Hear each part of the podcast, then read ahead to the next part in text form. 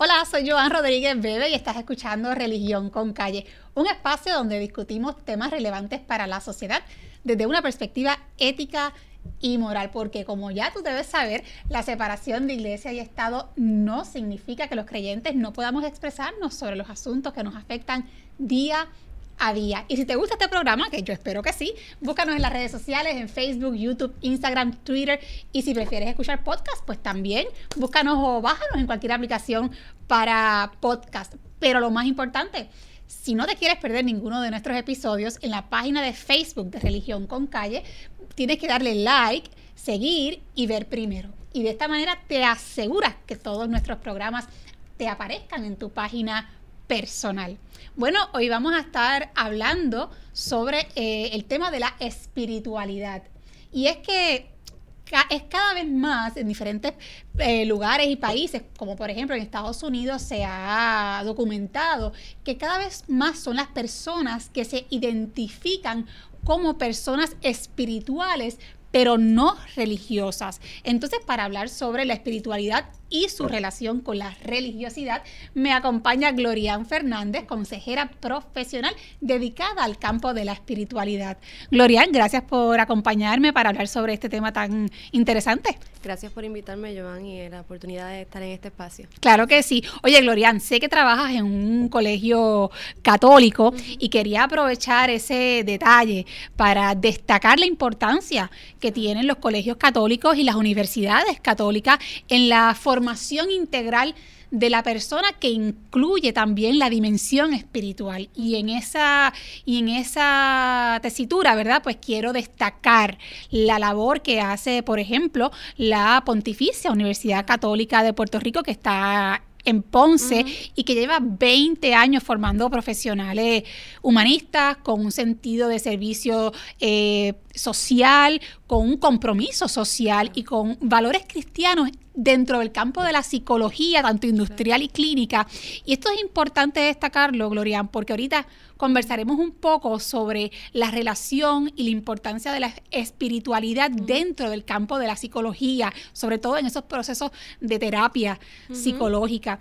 Y la pontificia celebra 20 años de haber fundado el programa doctoral en el área de, psicología, así que yo los quiero felicitar a, ellos por el gran labor y la gran contribución que hacen por Puerto Rico al ser pioneros y formar profesionales de tan alta calibre. Así que para ellos mis felicitaciones.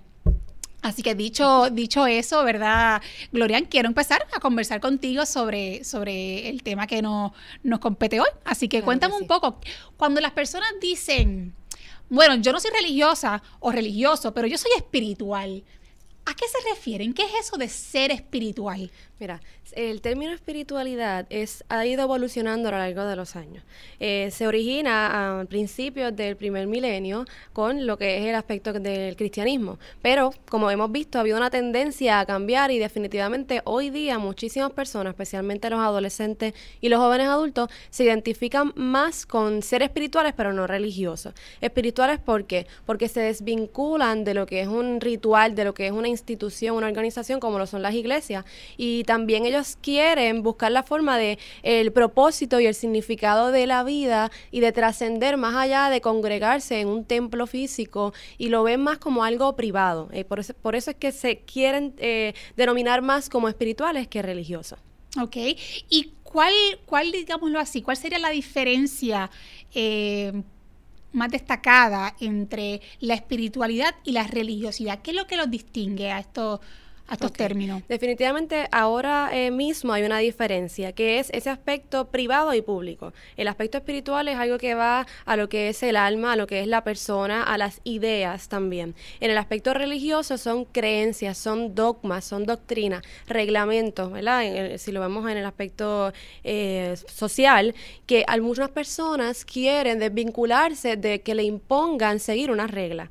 Entonces, esa diferencia es bien fundamental en lo que es espiritualidad y en lo que es la religión. Cuando a mí me imponen, cuando eh, o hay una religión que me está dictando lo que yo tengo que hacer con mi vida. Entonces, la espiritualidad es un poco más laxa el término porque yo no me voy a definir de una o oye forma. Sí, es que en definitiva la, espiritualidad, por decirlo de esta manera, eh, es mucho más amplia. Exacto. Eh, que la religiosidad, porque la espiritualidad no necesariamente deriva o surge de una religión particular. O sea, se podría ser espiritual sin ser religioso, ¿verdad? Sin practicar una religión específica. Eh, sin embargo, no, no me queda duda que se complementan y me gustaría que hablemos un poco sobre cómo se complementan estas dos dimensiones. El aspecto principal es que la religión es como el vehículo social que nutre la espiritualidad. Es como ese aspecto que una persona puede ser religiosa y ser altamente espiritual, y también una persona espiritual puede ser altamente religiosa. Eh, no, no tenemos por qué enemistar los términos. Y es una invitación también a todas las personas, que es uno de los objetivos de estar aquí en este podcast, que puedan preguntarse qué para ellos significa cada una de las cosas. Es un aspecto subjetivo, el aspecto de la espiritualidad. Por eso es que cada persona le puede dar un significado diferente y no quedarse con lo que la sociedad les pone, sino preguntarse a sí mismo qué quiere, qué le gusta y cómo puede vivir y desarrollar su espiritualidad. ¿Qué es esa espiritualidad que tiene que ver con el mundo, ¿verdad? No tangible. Exacto. Con, el mundo eh, que no es palpable. ¿Cómo, cómo alguien dice, bueno, pero qué, ¿Qué es espiritualidad? Tiene que ver con el alma, tiene que ver con, los, con el espíritu, tiene que ver simplemente con las emociones. Ok, si lo vamos a trabajar desde el aspecto de la consejería, se llama como una quinta fuerza en lo que es la profesión, porque es parte de lo que es la dimensión de la persona. Está la dimensión física, está la dimensión eh, social, la dimensión ocupacional y está la dimensión espiritual. Y por eso es que también la espiritualidad se va desarrollando en el ser humano. Desde que somos niños, eh, hay teorías que lo expresan, que la espiritualidad se va desarrollando y lamentablemente muchas personas no se dedican a desarrollar la espiritualidad y tanto los religiosos como los no, religiosos, porque yo puedo estar en una iglesia y tener eh, una fe, pero nunca preguntarme qué significa esa fe para mí, cómo esa fe puede ayudarme a mí a crecer o cuestionarme también, porque la duda es parte de ese proceso de espiritualidad. Sí, sin duda alguna. Yo creo que, ¿verdad? Si no nos preguntamos las cosas, no nos cuestionamos, como que no crecemos, ¿no? O sea, que eso es un, paso importante. Eh, y de hecho, hablando del desarrollo y de cómo una y la otra se complementan, hablando, ¿verdad?, de la religiosidad y la espiritualidad, pienso yo, Glorian, que, que ambas son, se nutren mutuamente. Y una sin la otra como que se quedan cojas. Porque, por ejemplo, eh, la religiosidad, como bien decía, tiene que ver, ¿verdad?, con, unos ritos, con unas oraciones, con unos hábitos que se llevan a cabo de acuerdo a unos preceptos, a unas creencias, a unas doctrinas de una religión en particular. Pero esas mismas, esos mismos hábitos, esa misma forma de vivir esa religiosidad, nutre y fortalece la espiritualidad. Porque es como la persona que está haciendo, que se propone hacer ejercicio. Pues uno puede hacerlo al garete, decir, pues mira, cada día hago lo que me da la gana y como me sienta. Sin embargo, si tú planificas y dices, pues mira, yo quiero fortalecer los muslos o quiero fortalecer los brazos y para fortalecer esta área, pues tengo que hacer este tipo de ejercicio tantos días a la semana, más o menos tanto tiempo, pues esa misma estructura, esos mismos ritos, esos mismos hábitos ayudan a que el resultado, ¿no? de ese proceso de ejercicio pues sea evidente, sea mejor, de mejores resultados. Pues yo pienso que lo mismo ocurre si hacemos la analogía con la vida espiritual, que la religiosidad en ese sentido, como nos ayuda a organizarnos, por decirlo de alguna manera, también nos ayuda a fortalecer eh, y a desarrollar esa espiritualidad en uno. Y por otra parte, si la religiosidad sin espiritual es como triste, es como, como qué sé yo, como una mesa. Fanatismo probablemente. Y incluso puede llevar al fanatismo porque no hay ningún sentido como de, reflexión. Seguir sin reflexionar. Eh, hago esto porque sí. Exactamente. Entonces, la espiritualidad es como yo digo, como es como una mesa de cuatro patas, si tú le quitas a la, a la religión la espiritualidad, pues eh, una mesa de cuatro patas sin una pata está, está fastidiada, ¿no? Exacto. Y, o, es como un envase un envase de agua sin agua, pues ¿para qué sirve? ¿Verdad? Pues como que se queda vacío. yo creo que lo que ha afectado a esa visión es los estereotipos que cada uno de los términos tiene. Por ejemplo, alguien que es religioso, el estereotipo es que es aburrido, es que es un fanático, un fundamentalista. Entonces, alguien que es espiritual, pues es budista o hace meditación o... El espiritual es cool, pero el religioso está, está pasé, entonces. No, ese no, ese no, ese no. Exacto. Entonces, la invitación es, ¿cómo yo veo esos términos? Porque me estoy afectando mi desarrollo espiritual, el espiritual y religioso, por unas eh, ideas preconcebidas que tengo de ciertas cosas, tanto los religiosos como los espirituales, ¿verdad? Los que se denominan así. Que yo soy solamente religioso en el aspecto católico o en el aspecto el protestante, o yo soy espiritual, solamente hago meditación y no quiero saber nada de doctrina, pero en realidad eso es lo que tú quieres, porque la espiritualidad, lo que es la inteligencia también espiritual, es no solamente es el cómo y el por qué, sino el para qué que es preguntarse uno, ¿para qué yo quiero eh, vivir de esta forma? ¿O para qué yo voy a estar desarrollando mi espiritualidad? en ese sentido. Glorian, y si hablamos de los beneficios de la espiritualidad, ¿cómo, cómo la espiritualidad beneficia al individuo, a la persona? Hay muchísimos estudios, o sea, innumerables estudios que trabajan lo que es el beneficio cuando una persona desarrolla su espiritualidad o está en práctica religiosa. Puede Puede ser un beneficio psicológico que se disminuyen los niveles de ansiedad, ha ayudado a personas con cáncer, ha ayudado a personas con enfermedades terminales, ha ayudado en el aspecto eh, ocupacional de la persona darle sentido y propósito. Desarrollar este aspecto me ayuda a distanciarme a veces de la realidad, no, no en el aspecto psicopatológico. Sino de fantasía. Exacto, sino como que yo posicionarme de afuera mis problemas y verlos y decir, esto está pasando, puedo conocerlo, puedo trabajarlo, pero ¿para qué? ¿Para qué me está pasando este problema? Que ahí es que se integra lo que es la espiritualidad. Y es importante trabajar todas estas áreas porque como tú bien dijiste, si te ejercitas es para trabajar tu cuerpo, en la buena alimentación, pero es importante desarrollar estos aspectos que no son tan objetivos, que no son tan científicos en el sentido experimental de la palabra. Una medida específica, los resultados cuantificables. Exactamente. Entonces, una de las diferencias entre ambas palabras o conceptos es el aspecto del teísmo. Hay, eh, los espirituales pueden ser eh, personas que sean ateas. Hay ateos que se consideran que no son eh, este no son religiosos, ¿verdad? No creen en una deidad. Exactamente. Y hay religiosos, pues obviamente la diferencia también es que el religioso cree en un poder superior, en, un Dios, en, una deidad. usted puede ser espiritual y, ¿verdad? y no profesar ninguna religión específica, incluso no creer eh, en una deidad o un ser supremo. Exacto. y todo esto, ¿por qué lo traigo en el aspecto de los beneficios? Porque tanto una persona atea como eh, religiosa puede desarrollar su espiritualidad y puede tener beneficios en su vida si la desarrolla. Y principalmente los beneficios es buscar la paz interior, buscar esa libertad interior, porque no es lo que a mí me pasa, es como yo reacciono a lo que me está pasando. Entonces la espiritualidad me ayuda a yo estar en el aquí y ahora, a no ver los problemas como algo que me definen, sino como algo que me ayuda a crecer. Y cómo yo trabajo eso para ser una mejor persona, un mejor eh, ser humano, individuo, eh, un mejor trabajador, profesional, y eso me va a desarrollar en diferentes áreas de mi vida. Yo creo que eso es tan importante. ¿Cómo enfrentamos los problemas? No es tanto el problema, es cómo lo manejamos. ¿Qué, podemos sacarle incluso ¿verdad? A, los, a los aspectos negativos de, que nos pasan en la vida? Eh, y ese es el, famoso refrán, ¿verdad? Que de todo se aprende. de todo se aprende. Y en realidad es que sí de todo se aprende. Yo creo que eso es una máxima que, que, que es... Cada persona debe, cada vez, en el, cuando tú estás pasando un problema, no es tan fácil preguntarte el para qué porque lo estás pasando, estás como en ese huracán. ahí tú no te preguntas, tú estás sobreviviendo el momento.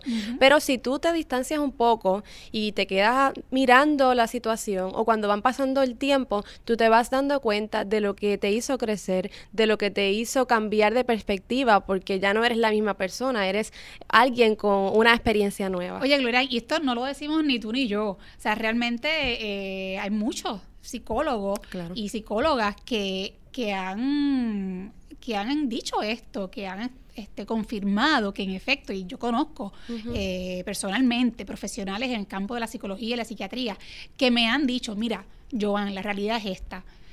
Y son, y son doctores que no necesariamente practican una religión particular, pero me han dicho, de lo que nosotros hemos observado en el campo clínico, no hay duda que las personas que tienen o ya sea una religiosidad y espiritualidad fortalecida o solamente el lado de la espiritualidad fortalecida, son personas que resuelven los problemas más rápido, saben manejar mejor el dolor y las dificultades, los sobrellevan mejor, así que lo digo porque no es nuestra opinión. No es nuestra opinión y esto claro está, que. Eh, está científicamente comprobado, en los aspectos cualitativos, en estudios, en profesionales de consejería, como tú dices, psicología, también en la medicina natural. Este Sí. se está eh, evidenciado que tú desarrollar la espiritualidad y los aspectos eh, subjetivos de tu persona te ayuda a ser resiliente, que es, un- es una palabra también que Esa podemos- palabra, después del huracán María, se nos quedó en la, en la- grabada en el, en el Esa cerebro. palabra va bien eh, relacionada también a lo que es la espiritualidad, cómo yo me repongo del problema, ¿verdad? ese rebote a- a- como una bola de baloncesto cuando está Sí. rebotando, como mientras más yo me caigo, más rápido me levanto. Pues hablando de, de la resiliencia y del huracán María, yo Claro. creo que es importante que hablemos sobre los beneficios de la espiritualidad a nivel social, porque de hecho yo creo, yo creo que Puerto Rico puede hablar mucho de eso después de esta, esa experiencia que tuvimos Eso es con así. el huracán. En ese momento eh, fue un trauma, ¿verdad? Eh, Para eh, el aspecto colectivo de la sociedad puertorriqueña y definitivamente hubo personas que se afectaron, eso ya está eh, más que reseñado en los medios, eh, pero también nos trajo cosas muy positivas. Y yo creo que también la espiritualidad y la religiosidad atra- trae lo que es el tema del sufrimiento en el ser humano. Hay muchas tendencias de wellness, de bienestar, y eso es parte eh, importante de lo que es el desarrollo humano. Pero a veces el ser humano le huye demasiado al sufrimiento y ese sufrimiento que pasamos en el huracán María, que obviamente hubo muertes, hubo pérdidas materiales, pero ese sufrimiento también nos hizo crecer y nos hizo unirnos. Y si no hubiera pasado tal vez esa situación, la eh, mirada del puertorriqueño, las relaciones de nosotros también como sociedad, pues no hubieran tenido ese beneficio de ese mal que, que sucedió. Y también si lo llevamos el, el aspecto del huracán a lo que es no, huracanes personales de la vida, de la vida. Pues podemos hacer una comparación de cómo nosotros nos podemos reponer y cómo nosotros podemos enfrentar las crisis y los sufrimientos. Mira, Glorian, yo creo que definitivamente un aspecto de la espiritualidad que a mí me parece fascinante eh, y por la cual yo, por lo que yo creo, por lo cual yo creo que es importante que los seres humanos eh, exploremos esta dimensión de nuestro ser, eh, busquemos desarrollarla y fortalecerla, es porque desde el punto de vista social, las- eh, la espiritualidad nos permite desprendernos o superar nuestros propios egos. O sea, esa mirada hacia sí mismo. Entonces, al superar ese, ese ego, esa mirada egocéntrica, podemos, podemos desarrollarnos y, y- y convertirnos en personas eh, solidarias, por lo tanto, empáticas con Claro. las necesidades del prójimo. Y por eso es verdad que, que hablaba sobre la experiencia del huracán, cómo nos permitió conectarnos con otras personas. Y en la medida en que nosotros nos relacionamos con el otro porque dejamos de mirarnos a nosotros mismos, porque esa misma espiritualidad nos permite conectar Claro. con lo que nos lo que sucede a nuestro alrededor, porque no estamos centrados solamente en nosotros, pues entonces construimos comunidad y al construir comunidad, aunque no todos pensemos igual, eh, aprendemos a respetarnos, aprendemos a- el valor de, de lo que es la ayuda y la ayuda mutua. Así que para mí este eh, este es un aspecto fundamental de la espiritualidad, y porque esa palabra, conexión, eh, es lo que une ambas, ambos términos y ambas experiencias, tanto de las personas que se consideran solamente espirituales o de aquellos que son religiosos, cuando viene la necesidad, cuando viene el aspecto social de las relaciones interpersonales, ahí es que hay la unión y eso es lo que debemos buscar los seres humanos, que no importa las diferencias que tengamos, eh, tanto de creencias como de personalidad, podamos nosotros trabajar esas uniones y conectar, como tú dices. Sí, eso para mí eso es vital. Así que qué bueno que lo, que lo conversamos. Claro. Qué bueno que lo hablamos porque yo creo que es una contribución importante para, para la sociedad.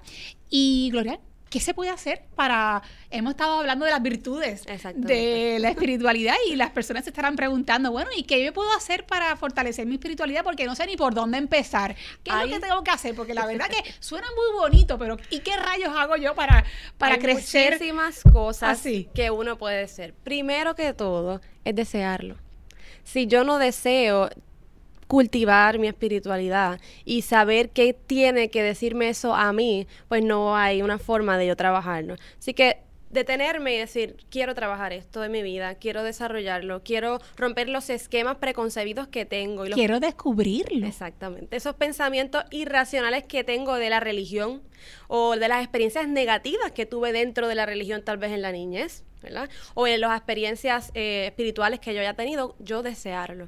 A partir de ahí podemos eh, buscar la forma de hacer oración. Oración no es solamente hablar con Dios, con, el aspecto religioso, sino eh, tener una conversación conmigo mismo. Una palabra también que quiero que las personas que están viendo este podcast recuerden es el autoconocimiento.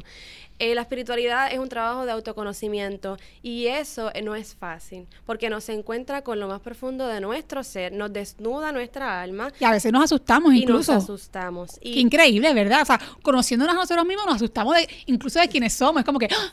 ¿qué? Que yo soy así, que yo actúo de esta manera. Y eso, eso a veces, ¿verdad? Pues no pero es tan fácil. si tú puedes ser un experto en ciencias, en tecnología, en matemática, pero si no eres experto en ti, tú no tienes un poder sobre ti. La gente tiene un poder sobre ti, porque están actuando en base a algo que tú no sabes, ¿verdad? Y no tienes tú el poder de ti. Y ese proceso de conocerte, deseo, deseo querer explorar esta dimensión para yo conocerme. Y empiezo a hacerme unas preguntas, empiezo a tener espacios para yo dedicárselos a esto, porque de la nada no lo voy a hacer, tengo que buscar un espacio. Un espacio puede ser cinco minutos al día para yo reflexionar sobre esto, también puede ser buscar la ayuda de un profesional que trabaje este tema o de una persona que sientas afinidad que trabaje estos temas, puede ser una persona en el aspecto religioso o puede ser alguien que ya tú has visto que tiene ese, ese aspecto eh, de la dimensión desarrollado en ti y tú puedas acudir a esa persona para tener una conversación y empezar a trabajar este tema en tu vida. También la meditación, que no, ¿verdad? La oración ya va, oración y meditación van relacionados, ese espacio, ese momento de yo eh, quitar todo lo que tengo en mi mente y quitar todo lo que me afecta o todo lo que me está ah, distrayendo, porque al igual que nosotros respiramos todo el tiempo, estamos pensando todo el tiempo. Entonces, ese pensamiento tenemos que buscar la forma, todos esos pensamientos de, la vida diaria, del corre y corre, de la ansiedad, del trabajo, de las deudas, de la crisis económica. Que vamos a millón. No nos permite detenernos. Y por eso el primer punto, desearlo para yo buscar ese hábito, hábito de trabajar mi espiritualidad. También hacerte preguntas que van sobre el significado de la vida. Y eso cuesta, porque ¿para qué yo estoy aquí? Para que son preguntas profundas que no todo el mundo tiene eh, la valentía de enfrentarse y de preguntarse a sí mismo esas preguntas. Y que incluso en la búsqueda uno se agota porque requiere un ejercicio mental que cansa. Claro que sí. Y van a haber momentos de crisis, y en esos momentos de crisis, muchas personas ahí es que abandonan sus eh, prácticas o sus creencias religiosas o espirituales, porque se asustan y porque está la idea de que si yo tengo una crisis o si yo dudo, pues eh, Dios me va a castigar o no sirvo para esto. Esto no me funciona. Esto no me funciona a mí y pues todo el mundo, ¿para qué yo voy a ir a ese lugar o para qué yo voy a ir tanto en lo religioso como en lo espiritual? Si todos son igual que pues yo. creo que, que, ahí es bien importante lo que comentabas ahorita de que es normal tener dudas. O sea, que en ese proceso, porque si en ese proceso surgen las dudas y uno se desanima, pues entonces uno se quita. Que la duda es un vehículo para tú seguir creciendo. Cuando llegue la duda es detenerte y es ¿por qué estás dudando? ¿Qué es lo que te hizo dudar?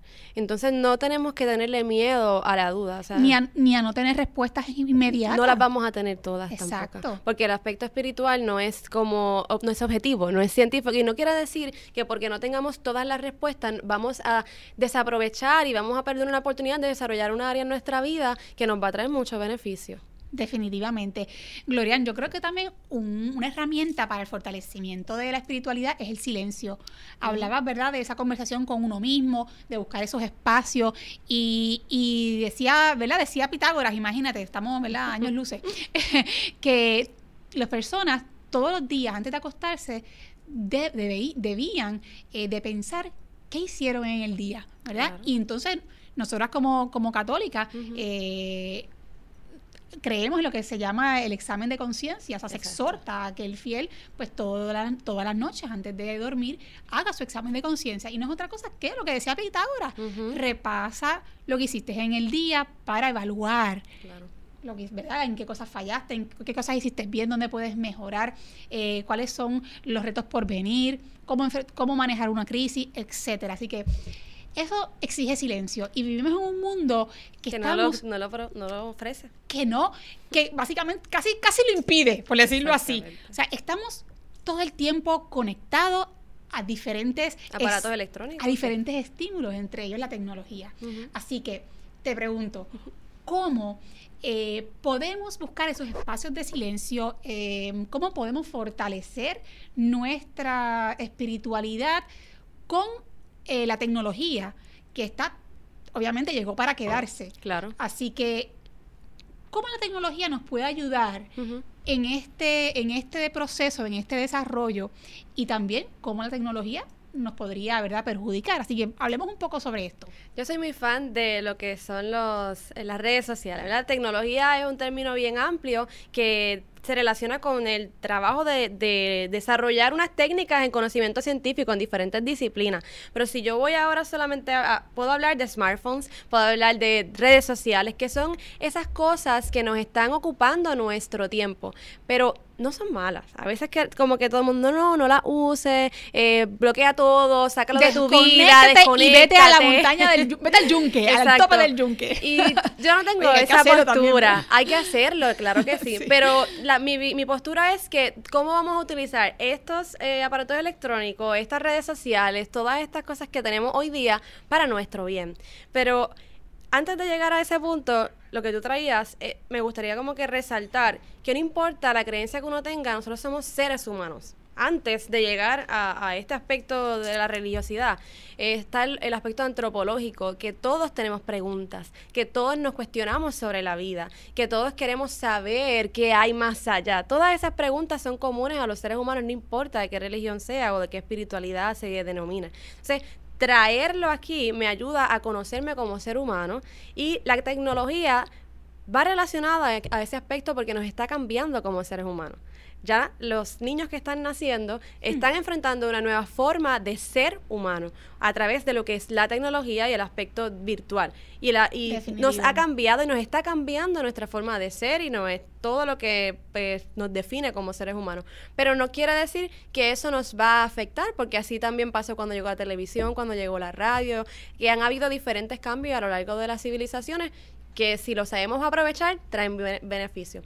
Entonces, cayendo en el tema de lo que son esos eh, beneficios que nos puede traer la tecnología, es saber qué cosas me pueden ayudar. Hay muchas aplicaciones. Hay muchas aplicaciones que eh, podemos tener en el celular para ayudarnos a detenernos. Y muchas que, de las cosas que tienen en común es controlar el tiempo es el manejo del tiempo y de las prioridades, que es algo que yo he podido identificar de investigando todo lo que es estas aplicaciones y estas startups que tienen ahora eh, formas de ayudarte a meditar. Hay aplicaciones para los que son católicos, para los budistas, para el ejercicio de respiración. Hay aplicaciones para trabajar lo que es... Eh, el journaling también es un aspecto que te va a ayudar a trabajar mucho. La escritura ayuda mucho a tú encontrarte. Cuando tú no sabes dónde empezar, pues tú puedes escribir, tanto en el celular como en... O sea que básicamente la mayoría de los apps que has estudiado tienen en común que buscan que la persona haga una pausa. Se desconecte. Que haga una pausa. Una pausa. Y de hecho, iPhone tiene ahora el... monitorea cuánto tiempo, el screen time, cuánto tiempo tú estás usando el celular.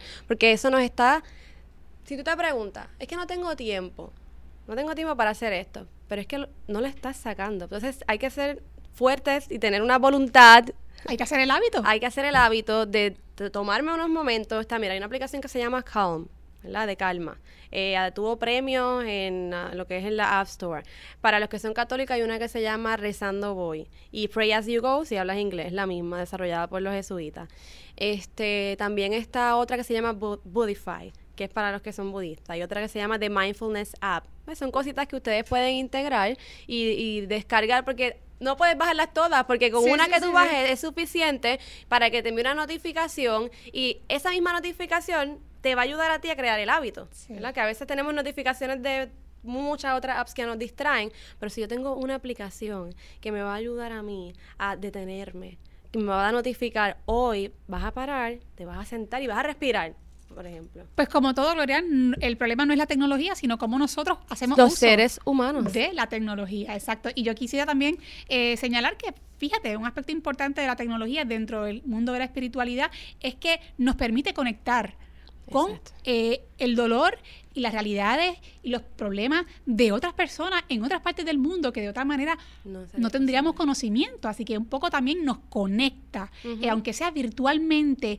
con el prójimo y eso fomenta el espíritu de solidaridad que, que, sin duda alguna, ¿verdad? Eh, la espiritualidad nos ayuda a, a, responder a esas necesidades. Definitivamente. Las campañas de recaudación de fondos para personas que tienen enfermedades. cuando antes tú podías pensar recaudar dinero tan rápido en una semana para ayudar a alguien? Exactamente. Eso ayuda también. Y esos son los aspectos positivos. Los aspectos negativos, por ejemplo, Facebook atiende mucho a lo que es la indignación, al fake news, a lo que todos son estas políticas que, que afectan mi forma de yo relacionarme o la emoción de la ira, que me mantiene con una emoción de la ira cada vez que yo veo comentarios, que la gente se pone a escribir cosas. Eso me dice mucho de cómo está la espiritualidad de la gente, porque claro que lo que sale del corazón es lo que tienes ahí adentro y lo que te afecta, ¿verdad? Entonces, pues a eso también afecta a tu... Pues eso es un buen ejercicio de, autoevaluación. Ver cómo estamos escribiendo y qué estamos, escribiendo, y por qué estamos escribiendo lo que hace, lo que escribimos. Exactamente. Bueno, Glorian, ha sido de verdad una conversación bien, bien grata y bien práctica y útil. Así que... Esa es la intención, que todos puedan sacar algo de este momento y que sea de beneficio para su espiritualidad y su desarrollo. Sí, así que yo, ¿verdad? Pues quiero exhortar a todos los que nos están escuchando a que eh, se hagan algunas de las preguntas que Gloria nos planteó aquí y que se den la oportunidad, si no se le han dado todavía, de aventurarse en este mundo de su espiritualidad y o de fortalecer la que ya han ido desarrollando. Así que nada, Gloria, será hasta una próxima ocasión y gracias a ustedes por escuchar Religión con Calle. Será hasta el próximo episodio.